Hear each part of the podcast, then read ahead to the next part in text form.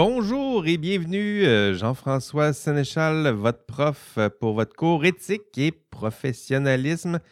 Aujourd'hui, euh, module 10, c'est ce qui vous attend aujourd'hui. J'espère que ça se passe bien pour vous. en ce moment, ben, c'est l'été. C'était chaud hier. C'est un peu moins chaud aujourd'hui. J'espère que vous passez de un bel été, euh, malgré tout. Bienvenue à votre, euh, votre rendez-vous hebdomadaire. Je vous rappelle la formule on prend un petit café. Un petit café ensemble, un thé, une tisane, ce, qui, vous plaît.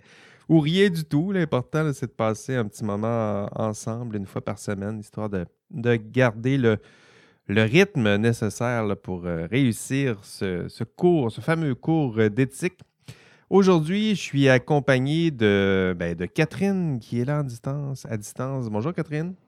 Allô, allô? Ça va bien? Ça va bien toi? Oui, bien hâte de te recevoir euh, bientôt en studio avec les, euh, les consignes qui euh, tranquillement s'ajustent. On va pouvoir, je vais pouvoir te recevoir en studio bientôt avec J'ai installé un petit plexiglas. Là. Il y a un beau micro qui t'attend en face, en face de moi. Tu vas, tu vas venir me voir? Ouais, je vais être là dans deux semaines. Yes, yes. ça va me changer de l'ambiance de moi tout seul dans un bureau qui regarde mon écran puis qui essaye de s'imaginer euh, qu'il y a des étudiants à, l'autre bout. Hum, Catherine, tu me disais que tu avais, commencé, avais commencé à regarder les, hum, les, TP2. Ça ressemble à quoi? Est-ce que ça ressemble-tu à des grilles de Lego euh, pas encore euh, avancées? À quoi ça ressemble? oui, c'est ça. Présentement, j'ai remarqué quand même deux deux situations assez distinctes, là, ceux qui sont pas très euh, avancés encore, que j'invite euh, tout de suite à avancer un petit peu plus le travail, à moins que j'étais peut-être pas sur le bon document dans ce cas-ci, ben juste m'en faire part pour que je sois sur le bon euh, document. sinon, là, ça ressemble pas mal à, des tableaux, des grilles avec plutôt des mots-clés. Donc, ça va être important là, par la suite de vraiment mettre ça en texte pour euh, le travail final. Oui, voilà. Euh, vous irez réécouter. J'ai publié un épisode juste sur les, les, consignes concernant ce, TP2-là. Euh, allez les réécouter, les consignes, maintenant que vous êtes bien plongé dans cette, cette tâche, parce que vous le savez, la grille, il faut passer à travers, mais en même temps, ce n'est pas, pas ce qui est attendu dans le rapport. C'est un annexe du rapport. Ce que je veux dans le rapport, c'est un rapport décisionnel avec euh, de vraies explications, votre décision, de vrais arguments, comme si vous vous adressiez quasiment directement à Catherine pour lui dire voici notre problème, voici euh, la solution, puis voici nos arguments, euh, voilà comment mettre en œuvre notre décision. Donc tout ça, il faut que ce soit concret, simple. N'oubliez pas votre destinataire, votre lectrice principale qui sera Catherine. Donc, merci euh, Catherine de faire ces, suivis-là pour les, TP2. Euh, pour les autres, n'hésitez pas non plus à me à m'inclure, à, nous faire des demandes peut-être plus, euh, plus explicites en nous demandant ben, pouvez-vous aller jeter un coup d'œil sur le, TP On va y aller. Évidemment, il faut s'assurer que tous les membres de l'équipe aient passé avant nous, ce qui, ce qui me semble ben, un critère minimal. des fois, il, Pouvez-vous, s'il vous plaît, aller voir ça? J'arrive là, puis je vois qu'il y a une personne qui a travaillé sur le document, puis les cinq autres n'ont rien fait. Ben, des fois, je vous laisse un peu travailler de votre côté avant de, vous donner des, rétroactions. Donc, euh, merci de, le faire, de l'avancer. Euh, je sais que euh, c'est difficile, mais n'attendez pas la dernière minute. Ça se fait à la dernière minute, mais ça donne souvent des résultats navrants et au grand malheur de Catherine qui, va avoir à passer à travers ça. Donc, prenez, Prenez du temps, investissez quelques heures encore euh, cette semaine, la semaine prochaine dans ce, TP2. Sinon, euh, ben, bravo pour euh, votre examen de, mi-session. Les notes sont, ben, sont sorties, donc les notes sont assez bonnes. C'est la deuxième fois que je, fais cet examen, que je propose cet examen-là à mes étudiants. Donc, Bon, les questions, c'est une deuxième fois là, que je teste des questions qui ressemblent à ça. La formule, mariage, c'est la deuxième fois que je le propose. Euh, j'ai reçu quelques rétroactions des, étudiants. La plupart du temps, c'était plutôt positif. Mais n'hésitez pas, si vous avez des, ajustements, vous avez remarqué des, problèmes ou euh, vous, pensez que quelques ajustements pourraient aider vos futurs collègues à passer à travers cet examen-là, ou plutôt qu'ils soient mieux... Euh, mieux adapté à, un étudiant qui fait son examen à distance. Donc, faites-moi signe. Ces propositions-là, j'en tiens évidemment compte, puis j'ajuste. ce qui fait en sorte que quelques mois, quelques mois, quelques sessions, sinon quelques années plus tard, ben, les étudiants ont des, examens, des évaluations qui sont plus, ben, mieux pensés, je dirais, pour, pour eux. Euh, je vous le dis, cet examen, ben, c'est une belle pratique pour votre examen final. Donc, l'examen final, c'est sûr que ce sera plus stressant. Il y aura moins de, temps. Euh, c'est souvent plus dense, c'est plus intense. Mais au moins maintenant, ben, vous serez en, terrain, connu. Hein. vous l'avez fait et vous l'avez bien fait. Euh, je vous rappelle que ce soit pour cet examen de mi-session ou pour l'examen de fin, de session, je, je pense l'examen de la même façon. vous donnez je me sers des objectifs de chaque module. Hein, j'annonce mes objectifs. Puis moi, quand je fais mon examen, ben, je me dis quelles questions je pourrais poser pour vérifier que mes étudiants euh, ont atteint cet objectif-là. Donc, c'est assez simple, c'est pas de surprise. Il n'y aura pas de questions champ gauche là, que vous vous dites ben, c'est quoi cette histoire-là? D'où il sort ça? Puis euh, où, où j'aurais dû apprendre ça? Absolument, j'annonce mes objectifs. C'est le moment des contester. D'ailleurs, si vous pensez qu'un objectif n'est pas suffisamment clair, vous me faites signe parce que je m'appuie exactement sur ces objectifs pour penser et concevoir mes, euh, examens. Euh, concernant l'examen final, euh, on ne s'inquiète pas. Je vais vous donner les instructions bientôt. Donc, en fait, c'est dans deux semaines que je vais vous donner clairement les instructions concernant cet examen. Euh, il y a déjà de l'information qui est disponible sur l'ENA quand vous allez voir évaluation, euh, mais je prendrai le, temps de, vous expliquer tout ça euh, à l'audio, en classe synchrone, sinon en podcast, dans deux semaines. Donc, paniquez pas si vous n'avez pas toutes les, nuances en ce moment, là, ça, viendra en temps et lieu. OK, module 10 maintenant. de quoi allons-nous parler dans ce module? C'est un module vraiment tripant. En tout cas, je pense que moi, je, vous allez l'aimer. Euh, je l'ai pensé pour que vous l'aimiez. Euh, ça sort un petit peu de l'éthique. Je dirais que c'est de la psychosociologie, euh, mais ça touche évidemment l'éthique. mais c'est deux thèmes qui sont, qui sont fascinants, concrets, appliqués.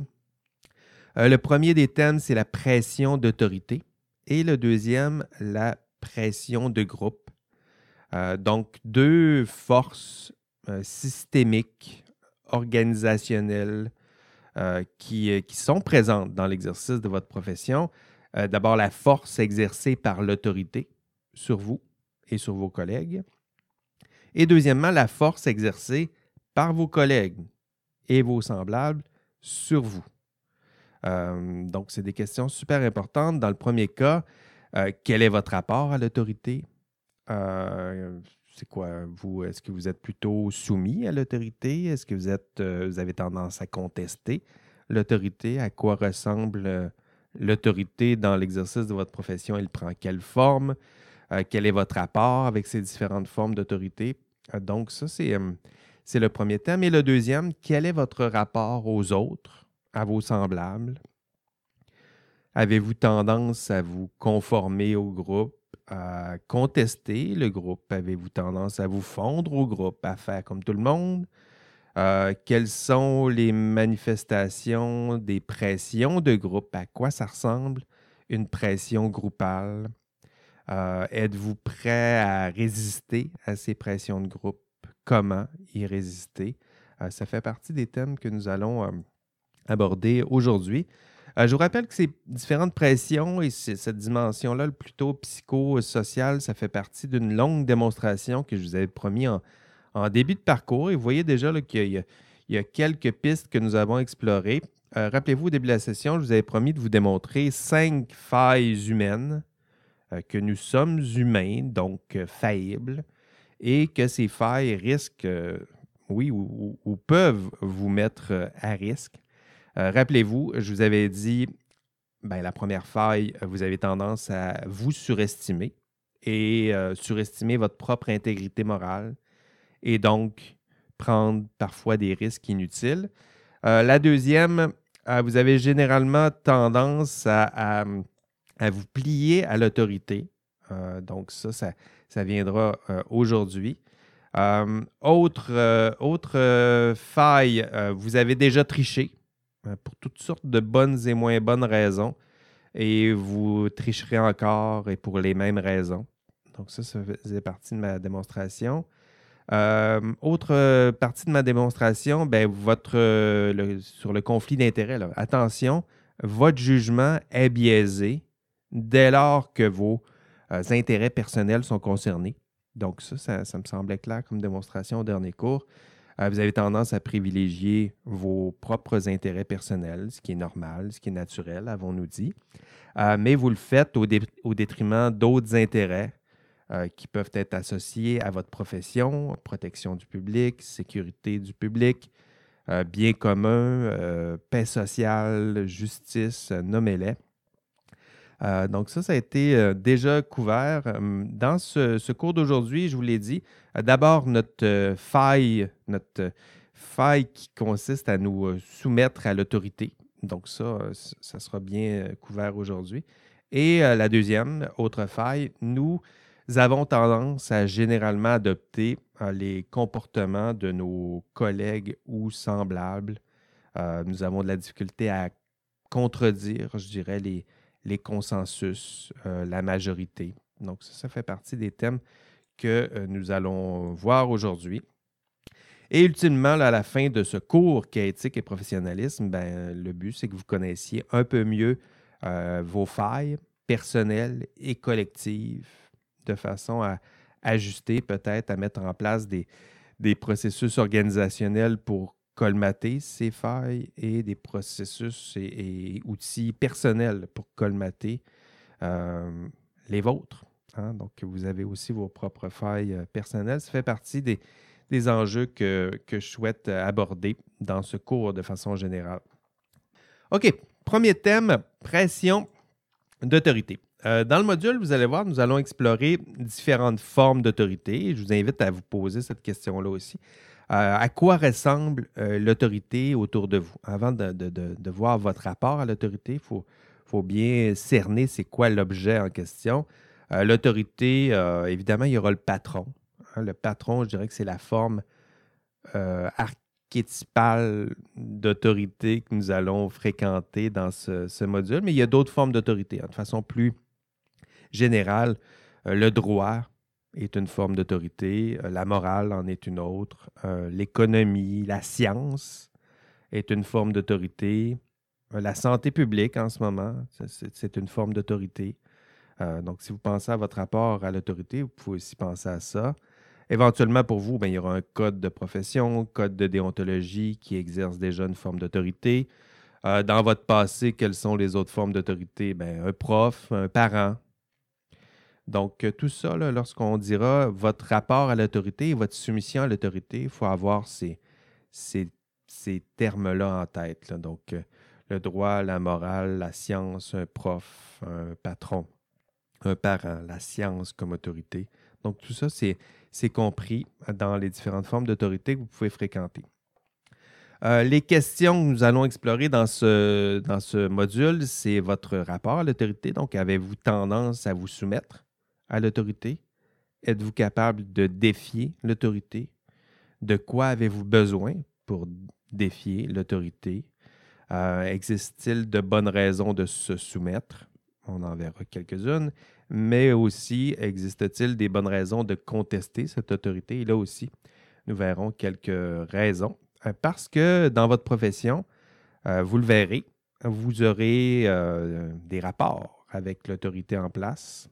Euh, parfois le devoir de servir l'autorité en place, euh, mais d'autres fois euh, le devoir de prendre une certaine distance face à cette autorité, d'exercer un jugement libre et autonome, parfois malgré certaines pressions d'autorité. L'expérience pédagogique que j'ai préparée dans, ce module, vous le verrez dans l'enregistrement de, de, cours, c'est de vous plonger au cœur de notre euh, de, l'expérience humaine de la soumission à l'autorité. Euh, c'est un demi-cours, vous le verrez dans l'enregistrement, ça dure à peu près une heure. Euh, c'est autour des expériences de Milgram.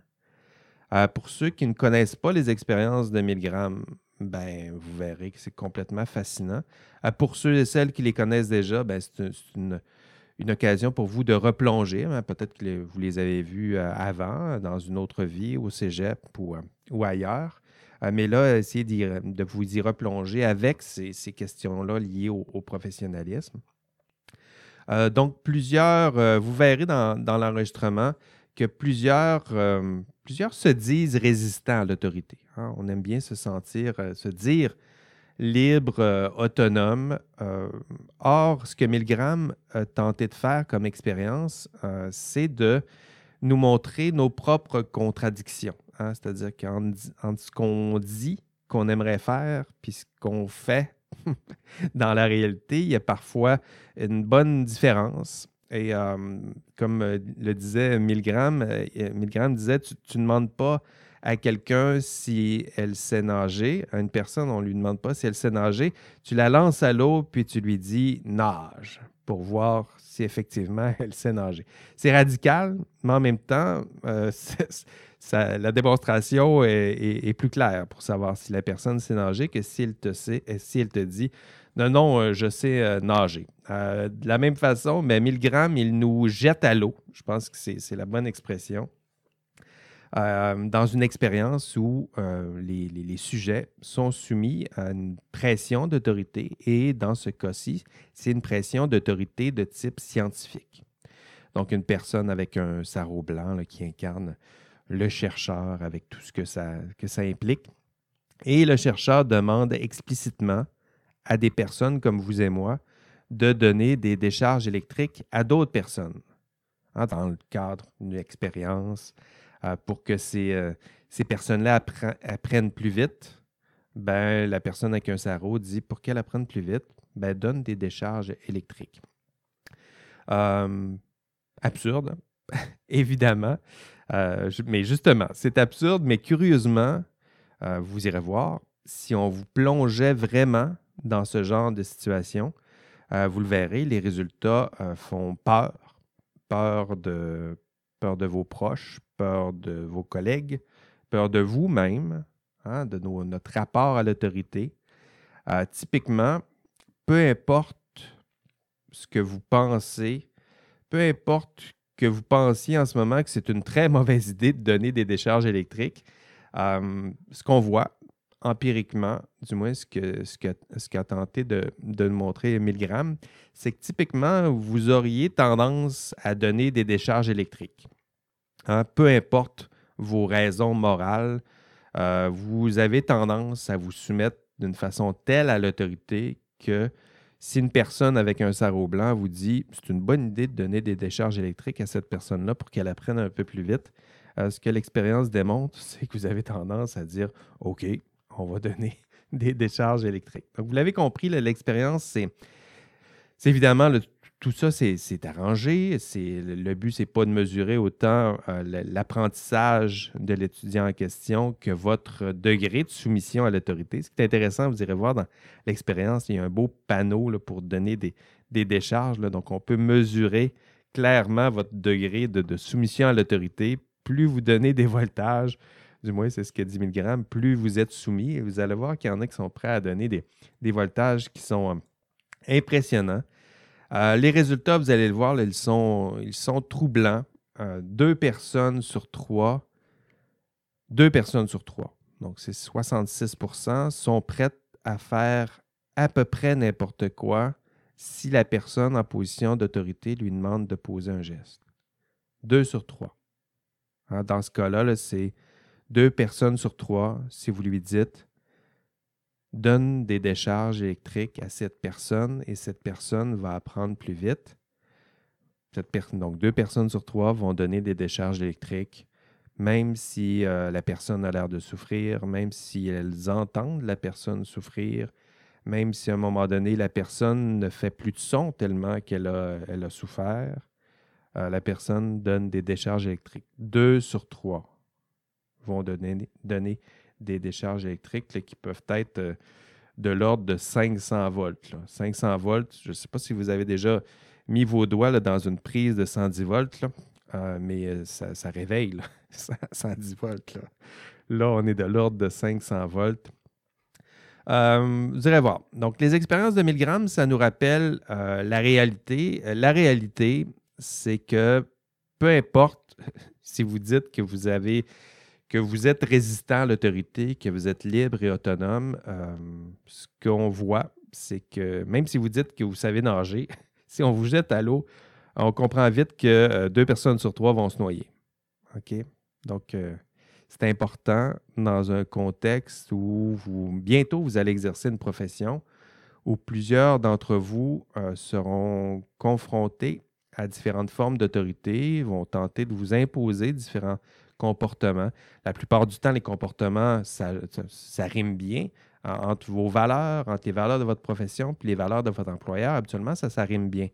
Euh, mais sachez-le, si votre employeur vous demande de poser un geste qui vous éloigne de vos valeurs professionnelles et même de vos valeurs personnelles. Si la personne en autorité vous demande de le faire, deux personnes sur trois risquent fortement euh, de le faire. Donc, 62,5% vont se rendre euh, dans les expériences de 1000 grammes jusqu'à euh, près de 500 volts. Donc, 450 volts sur le, panneau, vous irez voir, c'est écrit Danger Severe Shock XXX pour, que vous compreniez bien que, euh, que, que c'est pas bon, donner une décharge euh, électrique. Donc, allez voir les expériences euh, de 1000 grammes. Attention, nous dit 1000 grammes, nos convictions ne se transforment pas nécessairement en action. Je pense que c'est une belle, leçon de ces expériences-là. Même si vous vous dites libre et autonome, même si on se dit intègre et honnête, euh, ces convictions ne se transforment pas toujours en action et une des pressions qui peuvent vous éloigner de vos convictions, c'est cette pression d'autorité. Si vous êtes en présence d'une figure d'autorité qui conteste vos valeurs, vos idéaux, qui vous demande de poser un geste qui s'éloigne des valeurs et idéaux de votre profession, ben, la grande majorité d'entre vous risque de le faire, donc de s'éloigner de ses propres idéaux et des idéaux de la profession. Comme solution inefficace, nous dit Milgram, vous savez, ceux qui disent, bon, ben, c'est simple, qu'il faut juste avoir euh, confiance en soi puis résister à l'autorité, euh, c'est pas suffisant. C'est pas suffisant, ça ne fonctionne. Deux personnes sur trois, ça ne fonctionne pas du tout les solutions qui sont les plus efficaces, euh, nous dit-on, éviter les formes d'autorité que vous savez néfastes. Donc, si vous êtes dans un milieu de travail et vous avez l'impression que la personne en position d'autorité pose des gestes qui s'éloignent de vos, euh, de vos valeurs, qui demande de poser des gestes qui s'éloignent de vos valeurs professionnelles et personnelles, courez. Courez. courez. Surtout si vous êtes dans ces deux personnes sur trois, courez parce qu'éventuellement, cette personne-là risque de vous demander de poser euh, un geste et euh, vous risquez fortement de poser ce geste parce que c'est la personne en position d'autorité qui vous l'a euh, proposé. Donc, de quoi avez-vous besoin? Autre piste de solution, d'avoir autour de vous des espaces, des outils structurels, institutionnels qui peuvent vous aider à exercer votre liberté, votre indépendance face à l'autorité? On l'a vu un peu dans le, module 8 sur le conflit de loyauté. Vous l'avez vu, il y a toutes sortes d'outils structurels autour de vous qui vous aident à, des fois, dire non à une personne en position d'autorité. Un conflit d'allégeance, quand je vous disais que vous pouvez choisir votre allégeance à votre ordre professionnel, lorsque votre allégeance à votre employeur sont, est dissonant, disons, avec, avec ça. Vous avez les outils euh, juridiques, jurisprudentiels nécessaires pour prendre une, distance. Vous irez revoir ces, ces outils-là, mais ce n'est pas pour pas un hasard si on propose, euh, si la structure en place propose ce type d'outils-là, c'est parce que vous en aurez éventuellement besoin pour prendre vos, parfois vos distances face à l'autorité en, place. Et une remarque, euh, vous, le, le, verrez, mais ce module euh, aborde votre rapport à l'autorité, on l'a dit, lorsque vous exercez un rôle de subalterne, et, et, que vous avez tendance à vous soumettre à l'autorité. Donc ça, c'est dit. Mais une remarque que j'aimerais vous faire, c'est que vous n'êtes pas toujours dans un rôle de subalterne. Hein, plusieurs d'entre vous exerceront bientôt leur autorité. Hein, vous serez bientôt dans des positions d'autorité. C'est pas rare que plusieurs d'entre vous, là, vous aurez des postes de cadre. Donc, plusieurs d'entre vous euh, exercerez votre autorité. Donc, vous devez euh, vous rappeler euh, ben, exercer ce, pouvoir d'autorité de façon responsable parce que désormais, vous le saurez, en tout cas, vous, en aurez la démonstration à la fin de ce module, que les personnes qui sont sous votre autorité auront tendance très majoritairement à faire à peu près tout ce que vous leur demandez. Y compris ce que vous ne leur demandez pas explicitement, mais ce qu'ils pensent que vous aimeriez qu'ils fassent. je ne sais pas si je suis clair, là, mais la personne en autorité a, ce pouvoir-là. Donc, dans le module, c'est important d'y réfléchir avec votre rôle de subalterne, mais vous ne serez pas toujours des subalternes soumis à la pression d'autorité. Parfois, c'est vous qui exercerez ce pouvoir. Hein, d'où l'importance de, le, de l'exercer avec grande prudence et mesure, parce que ceux et celles qui vous entourent risquent de commettre euh, des gestes euh, peu importe les gestes que vous leur demandez de poser, dès lors que vous serez en position euh, d'autorité.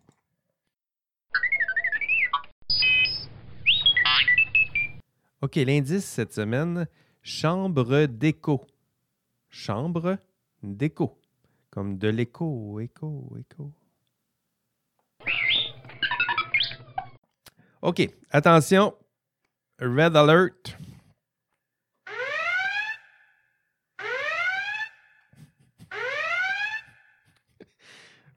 je m'en sers après une demi-heure pour être sûr de bien euh, avoir l'attention. Euh, la semaine prochaine, attention, il n'y aura pas de classe synchrone. Donc, mardi 29 juin, pas de cours synchrone. Euh, votre, votre intro et votre rendez-vous préféré se fera uniquement par podcast. Donc, pour les auditeurs du podcast, ben, vos habitudes ne changent en, rien, mais mardi prochain, vous aurez un nouvel épisode, mais ce sera une, une rediffusion donc, euh, un épisode que j'ai enregistré au mois de mars dernier. Euh, donc, euh, évidemment, là, dans, étant donné que c'est une rediffusion, ne tenez pas compte des dates et, échéances mentionnées. Fiez-vous plutôt aux dates et échéances mentionnées dans votre, dans votre, dans votre, sur votre ENA. mais la semaine prochaine, donc 29 juin, pas de cours synchrone. L'introduction se fera uniquement via podcast. Et pour ceux là, qui, Évidemment, il y en a en classe synchrone qui vont s'ennuyer de nos, rendez-vous, euh, nos rendez-vous hebdomadaires. Ben, moi, je vous donne rendez-vous dans deux semaines. Donc, pour vous, ce sera le 6 juillet en classe synchrone. Et là, ce sera un vrai gros rendez-vous de deux heures. Euh, deux heures au cours desquelles nous allons faire plusieurs choses. D'abord, conclure ce cours, parce que déjà, ce sera la conclusion dans deux semaines. Donc, euh, un retour sur le cours, les thèmes. Euh, il y a une critique en règle du système professionnel euh, qui sera fait dans, dans, ces dans ces deux heures-là. Et aussi au cours de ce dernier cours, nous ferons donc la conclusion. Il y aura aussi un caout, un caout qui sera récapitulatif. Donc, si vous voulez être là pour revoir l'ensemble du cours, avoir un caout, c'est votre rendez-vous. Et euh, aussi, il y aura les explications sur euh, l'examen. Donc ça aussi, je vous réserve ça pour euh, euh, ce même rendez-vous. Et ça se passera le 6 juillet prochain. Donc en résumé, la semaine prochaine, 29 juin, pas d'introduction au cours, ce sera plutôt par podcast. Et rendez-vous le 6 juillet prochain, donc dans deux semaines, pour notre dernier rendez-vous en classe synchrone. Et lors de ce dernier rendez-vous, résumé du cours, conclusion du cours, caout, explication sur, euh, sur l'examen. C'est ce qui vous attendra dans deux semaines. Donc, cela, c'est dit. OK, deuxième, euh, deuxième partie, pression. Nous avons parlé de la pression d'autorité. Maintenant, pression de groupe. Euh, dans cette partie du module, nous allons explorer une autre, euh, de ces, ces, belles failles humaines qui nous rendent si, attendrissants. C'est notre tendance ben, à faire comme tout le monde, à faire comme les autres. Notre tendance à nous conformer au comportement du groupe, au comportement attendu aussi du groupe, nous fondre au groupe. nous sommes des êtres, des êtres sociaux et nous, euh, ressentons avec, euh, force et intensité euh, cette, cette liaison au groupe. Et peut-être encore davantage ces temps-ci, je dirais, nous avons besoin des autres, de leur assentiment. On les voit moins, là, mais on a quand même besoin des autres, de leur assentiment, de leur appui. C'est essentiel à ce que nous sommes comme être, comme être social. Euh, c'est essentiel à notre vie en société. Je dirais que ça rend notre vie plus heureuse, ces, liens-là. Par contre, cette force sociale peut parfois poser certains problèmes. C'est ces, nuances-là que nous allons tenter de faire euh, dans un contexte où parfois on vous demandera de rester à l'écart des autres, de ne pas nécessairement vous conformer à la majorité, euh, de prendre vos distances par rapport à l'opinion majoritaire, euh, de contester parfois la force du groupe. Euh, les questions qui seront abordées, c'est ben, comment, réagissez-vous aux pressions du groupe, aux pressions du nombre, aux pressions de vos amis, de vos collègues. comment vous comportez-vous, par exemple, sur les réseaux sociaux? Est-ce que vous dites, est-ce que vous dites comme tout le monde? Est-ce que vous taisez? Êtes-vous des, influenceurs ou des influençables? Euh, est-ce que vous taisez lorsque le consensus s'en va dans une direction et semble faire erreur? Êtes-vous capable de défier les consensus euh, nécessaires? Hein, même les consensus au sein de vos, groupes d'amis, vos proches, êtes-vous capable de convaincre le groupe qu'il fait erreur? Donc, euh, se taire, c'est une chose. Convaincre le parler, c'est une autre. Et convaincre le groupe qu'il est dans le tort, c'est une autre chose. Mais ce sont des défis concrets qui, risquent de vous attendre dans l'exercice de la profession. Être autour d'une table, poser des questions parfois qui sont dérangeantes, qui sont nécessaires, qui vont euh, à contresens du consensus. Si votre opinion ou si votre avis professionnel va dans le sens du consensus, tant mieux. Euh, mais parfois, si votre opinion ne va pas dans le sens de ce consensus, ce sera nécessaire de, vous de manifester votre, votre opposition. Donc, en serez-vous capable? Avez-vous les ressources nécessaires? Donc, ça fait partie des thèmes que nous allons aborder dans, dans cette partie du, module. Euh, nous allons explorer ce que nous nommerons la pensée de groupe. Donc, euh, le group thinking, c'est quelque chose qui, qui euh, roule, je dirais, en psychosociologie depuis 40 euh, ans maintenant. Donc, c'est bien documenté. C'est notre tendance humaine que nous partageons donc tous, qui notre tendance à nous fondre au consensus, à nous cacher parfois derrière la force du groupe. Peu importe, c'est là, que ça devient un peu plus problématique. Peu importe ce que fait ce groupe, ce qu'il dit, euh, intimidé parfois par la, force du nombre. Euh, cette réflexion, je le disais, elle est importante euh, puisque dans l'exercice de votre profession, vous devrez contester le groupe, contester parfois les opinions majoritaires, contester les comportements de groupe. Hein, ça, c'en est un autre. Là. On voyez une pratique autour de vous. Tout le monde hmm, a ce type de comportement-là. je parlais du conflit d'intérêts au dernier dernier cours, tout le monde accepte ces petits cadeaux-là. Ça semble être une pratique admise. Euh, hmm, qu'est-ce que je fais? Est-ce que je me fonds? Est-ce que je me tais? Ou au contraire, est-ce que je me mets à contester à poser des questions? Et vous verrez que vous ne vous, ne vous ferez pas exactement euh, des amis dans ce genre de contexte.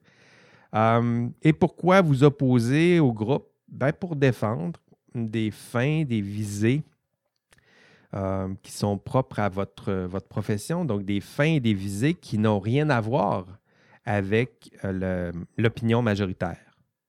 Hein, la science, les faits, les normes, euh, la raison, la majorité, c'est une chose, mais la science n'en a que faire de la majorité. Hein. même si la majorité pense, même si elle pensait en ce moment qu'un vaccin, ça ne fonctionne pas, ben, la science nous dirait le contraire. Hein. Donc, euh, ça, c'est important. la science, la raison, euh, les faits, la loi, euh, ça ne s'appuie pas nécessairement sur l'opinion majoritaire. Au contraire, pour la loi, c'est sur des principes de droit qui, eux, s'appuient sur des, concepts de, justice. Donc, il y a toutes sortes qui, il y a tout ça qui se cache derrière. Euh, mais les fins visées de votre profession ne sont pas nécessairement de servir à ce point-là la majorité ou le consensus. Euh, il y a des implications à tout ça. Il y a des, conséquences à tout ça. Je, recevais, c'est quoi? C'était à la dernière session que j'ai reçu euh, Olivier Bernard, le, pharmacien, dans, dans, un autre de mes podcasts, où il me parlait de son, histoire avec Rappelez-vous, vous en avez sûrement entendu parler dans les médias où il, s'est mis à contester dans un groupe, un sous-groupe euh, qui, prétendait que l'injection de vitamine C, c'était bon pour traiter le cancer. Puis il s'est mis à poser des questions dans ce groupe-là. Euh, le sort que l'on réserve à ceux qui posent des questions, ici c'était des questions scientifiques, mais des questions qui néanmoins vont euh, dans le sens contraire de la majorité euh, du consensus d'un groupe, mais vous irez voir le sort qu'on a réservé à Olivier Bernard à l'époque. Donc, ça fait aussi partie de cette dynamique-là de, la pensée de groupe, le sort que l'on réserve à ceux et celles qui contestent à l'intérieur de, ces groupes. Dans ce module, nous allons explorer les travaux de d'Irving Janis. Donc, le group thinking, c'est depuis les travaux d'Irving Janis que ça revient dans la littérature. Euh, ces symptômes-là de, la pensée, de la pensée de groupe que vous allez voir dans ce module, euh, ces symptômes-là sont souvent identifiés dès lors qu'il y a un problème sur les médias sociaux en ce moment. Ces, symptômes-là euh, reviennent, vous irez, les, voir. Ces symptômes sont, sont, étudiés, servent à étudier nos, nos, comportements en groupe, servent à recenser nos, nos petits défauts euh, lorsqu'il y a des comportements groupaux, lorsqu'il y a des, euh, des, symptômes, vous verrez la liste des symptômes. ces symptômes-là peuvent mener à des décisions catastrophiques. À l'époque, Irving Janis avait étudié la décision qui a mené au lancement de la navette Challenger. Puis pour ceux qui ne connaissent pas cette histoire-là, ben, vous, irez, voir ce qui s'est passé avec la navette Challenger. Mais ça ne s'est pas bien terminé pour la navette Challenger. Euh, il y avait toutes sortes de, comportements qui ont été observés avant le lancement de cette navette-là. Donc, plusieurs symptômes de la pensée de groupe. Euh, vous irez voir euh, à quoi ça ressemble à, tout ça. Mais peut-être dans la vie de, tous les jours, tiens, prenez ce qui s'est passé avec la, COVID, que ce soit au début de la COVID, les comportements groupaux étaient étranges, admettons-le. Au début de la COVID, si vous êtes promené dans des épiceries puis vous avez vu les gens les gens remplir leur, panier d'épicerie de papier de toilette, c'était pas joli. Euh, l'hésitation vaccinale, ça, fait aussi partie de, ça, ce qu'il faut. Euh, lorsqu'on on explore les, réseaux sociaux, euh, il y a des groupes qui se forment et à l'intérieur de ces groupes, il y a des dynamiques qui se forment.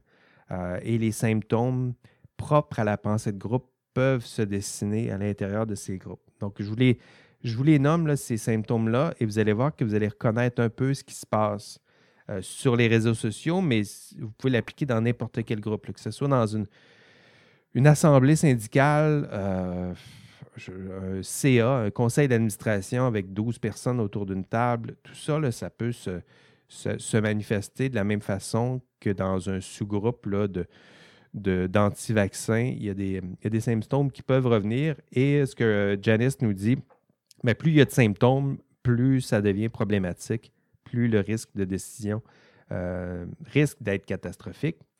Première, euh, première catégorie de symptômes, nous dit Janice, il, appelle ça la surestimation du groupe. Donc, notre tendance à penser que, notre groupe est, plus compétent qu'il l'est. Donc, euh, il, y a deux sous, il y a deux symptômes qui sont liés à ça. L'illusion d'invulnérabilité, donc, l'idée que notre groupe aurait moins de chances de, se tromper et de faire erreur que ceux qui sont à l'extérieur du groupe. Donc ça, je pense que c'est ça l'illusion d'invulnérabilité. C'est de penser qu'à l'intérieur de notre groupe, on ne fait pas erreur et qu'à de l'autre côté, ils font erreur. Donc ça, c'est important aussi d'avoir cette réflexion-là sur soi-même.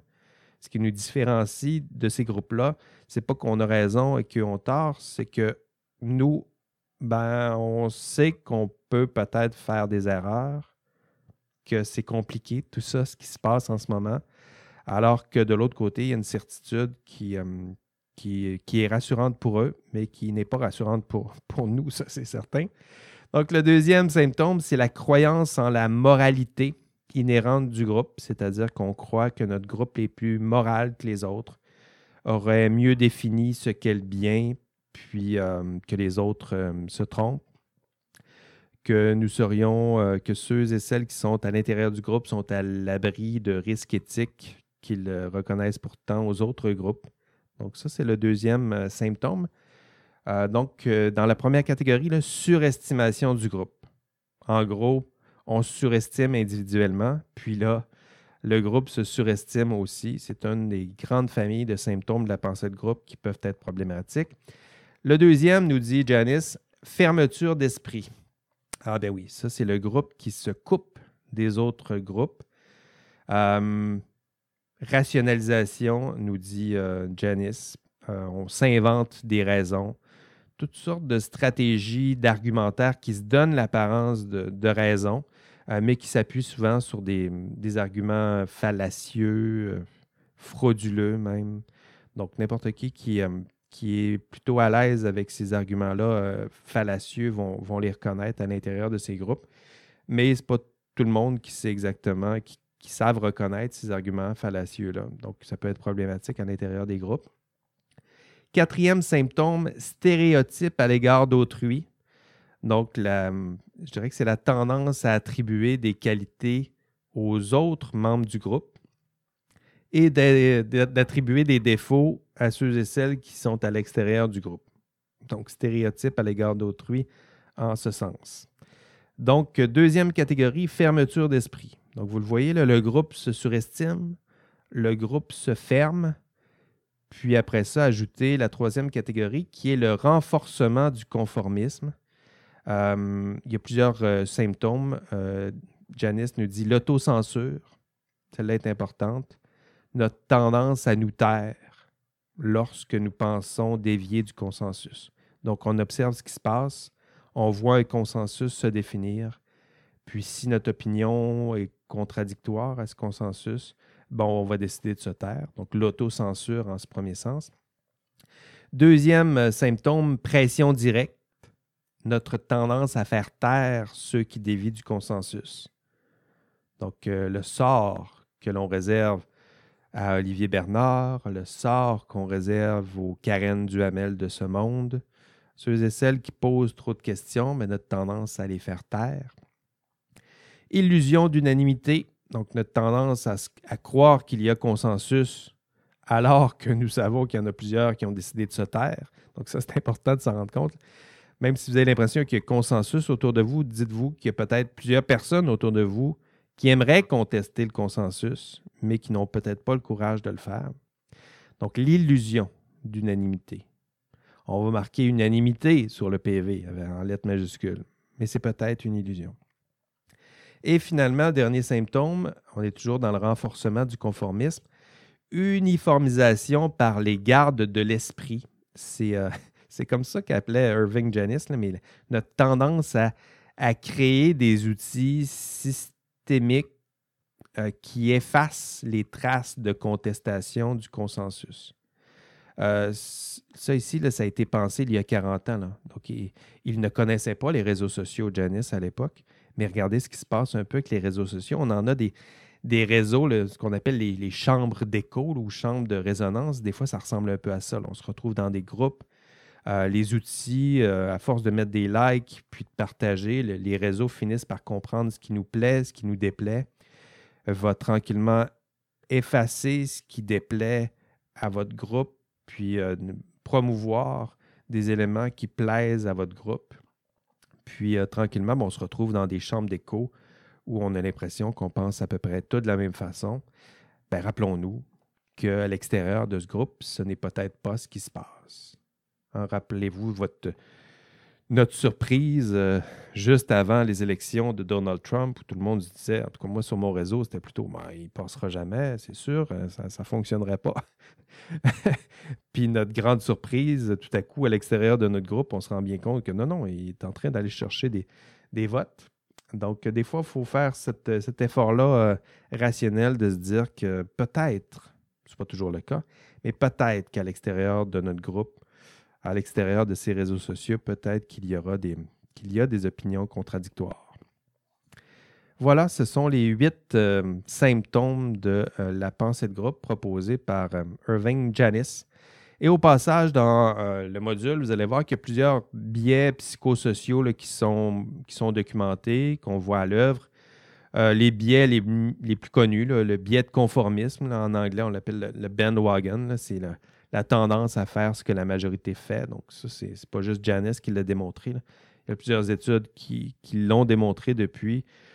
Vous prenez une pauvre personne, vous la mettez dans un groupe, puis vous dites au groupe, on va faire semblant d'aller dans telle direction, puis vous regarderez la réaction de cette personne. Habituellement, elle a plutôt tendance à se conformer euh, non seulement à l'opinion du groupe, mais au comportement du groupe. Euh, autre sujet euh, proposé, si vous voulez voir des exemples, euh, des exemples peut-être plus proches de vous de cette tendance-là à nous conformer au groupe, vous allez voir la question qui a été posée par votre collègue Widad Salou, qui m'a écrit et qui a proposé ce, sujet de réflexion-là au module, au module 10. elle me disait, Widad plutôt me disait au module 2, euh, rappelez-vous au module 2 puis module 6, euh, je vous avais demandé de réfléchir à vos, super-héros, puis aux valeurs de nos super-héros, puis leur expliquer combien, euh, nous expliquer combien ces décisions-là vous ont, sont inspirantes pour vous. Puis je vous avais dit, ça nous en, ça nous en dit, c'est intéressant de voir, de lire ça, parce que ça, nous en dit un peu sur vous, sur ce que vous êtes. Euh, ben, ajoute, ben, oui, ça nous, ça nous dit un peu c'est des bons, ça reste des bons indicateurs pour savoir ce que, nous sommes, parce que moi, ce que je vois, nous dit Wizdad, euh, ce que, ce que j'ai remarqué, c'est qu'il n'y a pas beaucoup de personnages féminins là-dedans. Hein? Pourquoi? Pourquoi collectivement fait-on euh, seulement hommage aux hommes, aux personnages masculins dans la culture populaire? Qu'est-ce qui se passe? Est-ce qu'il n'y a pas là, là aussi une espèce de pression ou un biais de, conformisme? Tout le monde pense de la même façon. Une espèce de, je sais pas, je dirais sexisme systémique même, où on a tendance comme groupe, c'est sûr que c'est un groupe qui est essentiellement constitué de jeunes hommes dans, ce cours. Euh, ben regardez aussi, on a tendance à, pousser de la même façon, bien peu d'opinions pour dire euh, même Ouidad a hésité à l'écrire sur le forum en disant pourquoi c'est juste des, modèles masculins. Donc, la peur de ce, jugement-là consensuel, euh, c'est intéressant. Euh, donc, euh, vous irez voir. Merci d'ailleurs à Ouidad d'avoir proposé cette, question-là, ce sujet de réflexion-là. un sujet à contre-courant de, votre groupe. Donc, merci de l'avoir fait contre vents et marées, de nous avoir proposé ce thème.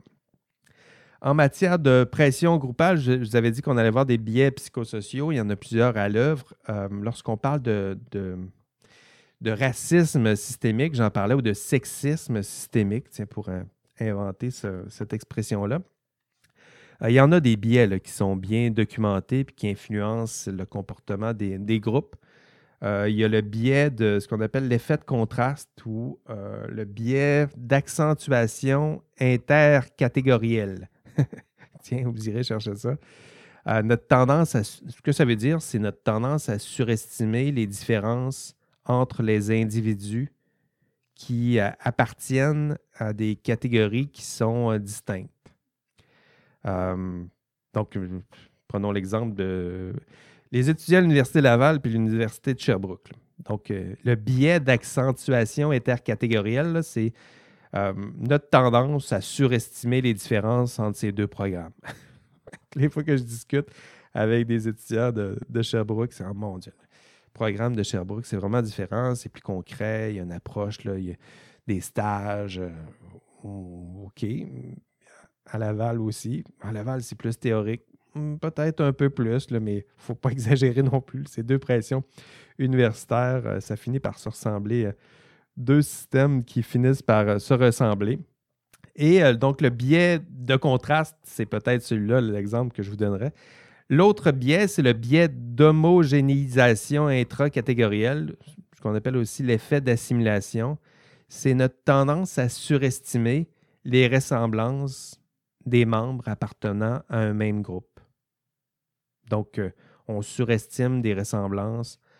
Euh, vous êtes dans une équipe, vous êtes dans un, vous êtes dans un programme, par exemple. Vous avez tendance à penser que les étudiants en sciences et génie se ressemblent ou à surestimer vos ressemblances, alors qu'il y a des profils qui sont tout à fait différents autour de vous. Donc, regardez dans, les étudiants qui, suivent en ce moment ce, cours, euh, vous êtes loin d'avoir euh, les, mêmes, euh, les mêmes parcours, les mêmes... Il y en a qui arrivent du milieu du travail, il y en a qui, qui ont des, des, des, inclinaisons pour les arts, je le sais très bien. donc, même si on pense que c'est un groupe assez homogène, euh, c'est ce qu'on constate. Dans n'importe quel groupe, on a tendance à penser que ceux et celles qui nous entourent sont un peu comme nous. Oui, la plupart du temps, mais pas totalement. Il, y a, donc, il peut avoir des. Il ne faut pas exagérer, je dirais, cette, euh, ces ressemblances-là. Donc, ça, c'est le biais ou l'effet d'assimilation. Donc, toutes sortes de, biais que nous allons voir dans ce module 10. Euh, on va voir des problèmes réels organisationnels qui sont, associés à ces, euh, à ces différentes formes de pensée de groupe. Un des problèmes les plus importants, peut-être, c'est, euh, j'en ai parlé un peu plus tôt, c'est les problèmes de santé psychologique de ceux et celles qui vont s'opposer à ce groupe.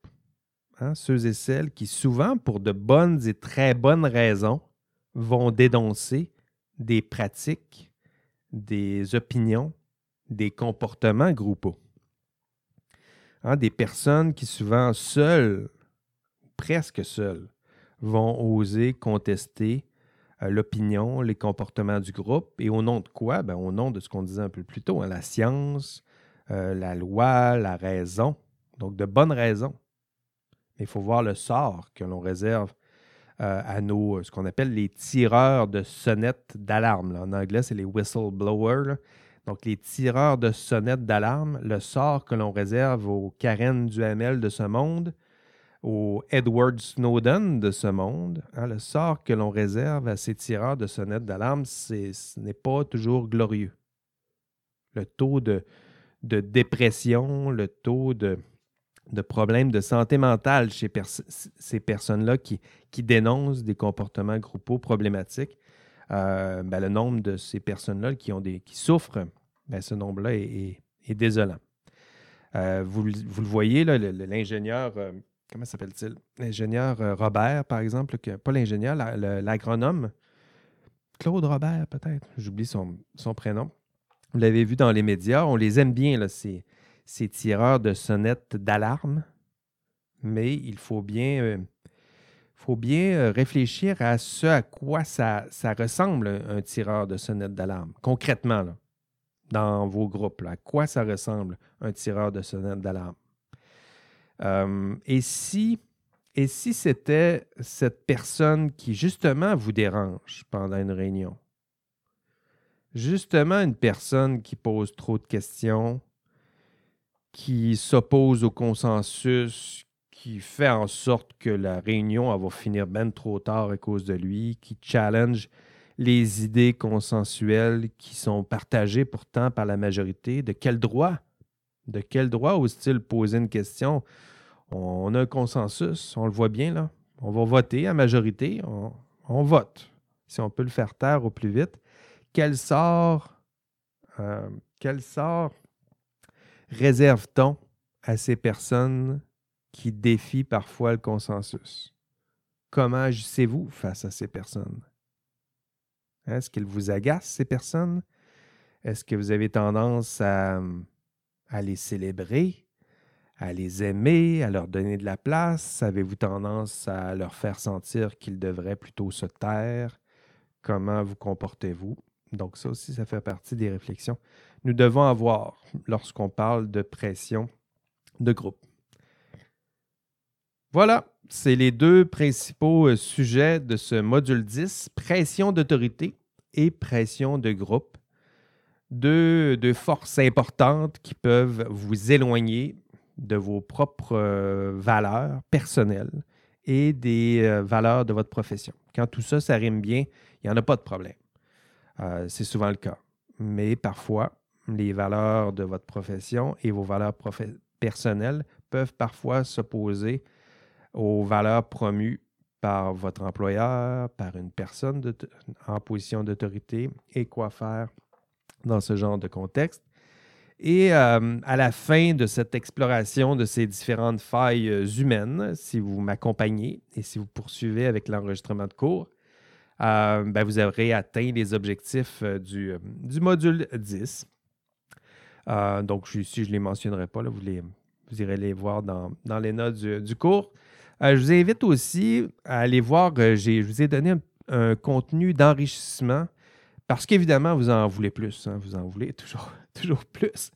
Mais euh, allez faire un effort pour l'écouter. L'épisode, ça s'appelle Mindfield. c'est la saison 2, l'épisode 5. c'est à voir absolument. À voir absolument parce que vous allez voir combien, d'abord, d'une part, c'est dur de poser un geste moral euh, lorsque vous avez l'impression que le consensus ou que le groupe ne va pas exactement dans le même sens. Donc, vous allez avoir une personne qui voit une injustice, qu'il sait pertinemment qu'il devrait agir, euh, mais il regarde autour de lui, la pression du groupe ne va pas nécessairement dans son sens. Puis, est-ce que cette personne-là va décider ou non d'agir? Ben, vous irez voir l'expérience en question. C'est très inspirant en tout cas, moi, ça me touche, euh, ça me touche beaucoup lorsque je vois une personne qui, contre vents et marées, contre la pression du groupe, contre toutes sortes de pressions et de failles qu'on voit dans le cours, qui décide malgré tout de poser ce geste, euh, ce geste délicat et difficile. Euh, c'est dans l'épisode de Mindfield. vous irez voir ça. Donc, un module 10, plein de belles choses, pression de groupe, pression d'autorité, euh, un beau module pour vous, super, euh, super stimulant. Du moins, j'ai bien aimé préparer pour vous ce, module. Je suis convaincu que vous allez, vous allez apprécier cette, euh, aventure. Dernière remarque, attention, la, rappel, donc on en parlait un peu au début de, l'enregistrement. Le TP2 est à remettre le 4 juillet à 23, avant 23h59. Donc, attendez pas à 23h59. Avant 23h59. Euh, c'est dans 12 jours. 12 jours. Donc, euh, c'est deux samedis et deux dimanches. C'est ce qui vous reste pour préparer ce TP2. Et autre date importante, l'examen lui est prévu le 13 juillet. L'examen sera de 18h30 à 22h30.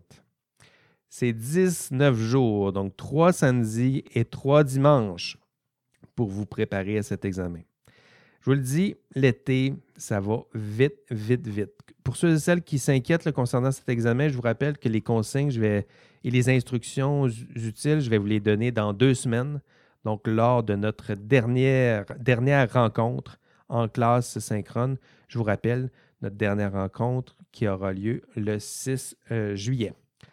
Voilà, c'est tout pour, euh, pour cette euh, semaine. Merci euh, d'être là chaque semaine. Merci à Catherine aussi de m'avoir accompagné encore une fois cette semaine.